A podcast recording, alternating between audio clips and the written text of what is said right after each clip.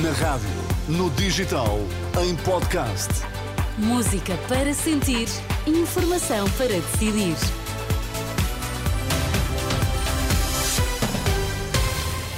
Boa terça-feira, três minutos depois do meio-dia, vamos às notícias com Carla Fino. O que é que temos em destaque, Carla?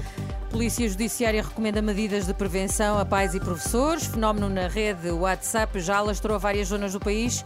Médicos e governo de novo à mesa das negociações. O ex-ministro não concorda e defende suspensão. Vamos lá à edição do meio-dia. Polícia Judiciária alerta para atenção redobrada por parte dos pais aos grupos do WhatsApp das crianças. O fenómeno caracteriza-se por adicionar crianças e jovens a grupos com conteúdos violentos e pornográficos e já alastrou várias zonas do país. A Renascença, a PJ, pede medidas de prevenção a pais e professores, desde logo bloquear o acesso a grupos, como nos explica a inspetora-chefe Carla Costa, da Unidade de Combate ao Cibercrime e Criminalidade Tecnológica podem ir às definições do WhatsApp, escolher o item privacidade, vão depois aos grupos e nos grupos três opções. Portanto, quem é que pode adicionar-me a grupos? Todos os meus contactos ou os meus contactos, exceto certos números. Aqui o que recomendamos, se calhar para já, era mesmo bloquear todo o tipo de, de contactos. Portanto, não, não, permitir que a criança seja adicionada por nenhum contacto de forma automática. Ou seja, é necessária depois a validação para uh, dizer se quer ou não pertencer a determinado grupo. Carla Costa, da Polícia Judiciária, ouvida pela jornalista Liliana Monteiro.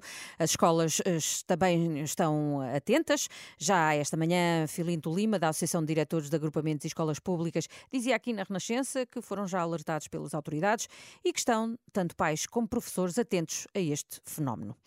Dois anos depois, CP decide comprar 117 comboios elétricos à francesa Alstom e à portuguesa DST. Em comunicado, a empresa confirma a decisão de adjudicação do procedimento negocial para o reforço da frota que começou a ser trabalhada em 2021. O governo autoriza as expropriações em Gaia para a construção da linha Rubi do metro do Porto. A utilidade pública de várias propriedades foi declarada num documento publicado em Diário da República. Em causa estão terrenos para a construção de estações subterrâneas para a nova linha do metro. Ativistas do movimento Climáximo pintaram a fachada de um hotel em Lisboa, onde decorria uma conferência do grupo Eurogás. Ao mesmo tempo interromperam a no interior. A Climáximo afirma que a sociedade não pode delegar a tarefa urgente e existencial de cortar as emissões para as empresas culpadas que lucram com esta crise.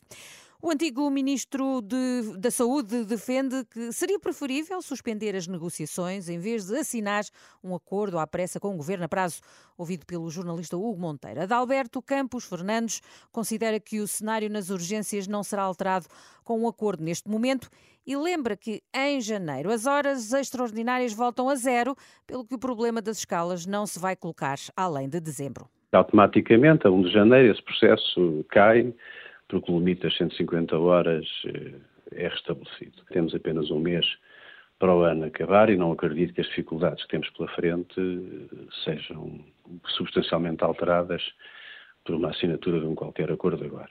As dificuldades que temos hoje no SNS já não, já não se resolvem apenas tratando a linha, se é preciso tratar do parágrafo todo e do livro todo.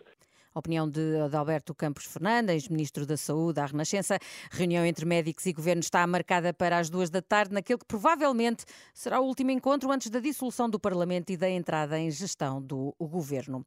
Dita ainda Teresa que um dia depois de ser conhecida a nomeação da reitora da Universidade Católica para o Conselho de Administração da Fundação Carlos Gulbenkian, Hoje é revelado que Isabel Capelou Gil vai também presidir ao Conselho de Curadores de Museus e Monumentos de Portugal, EPE.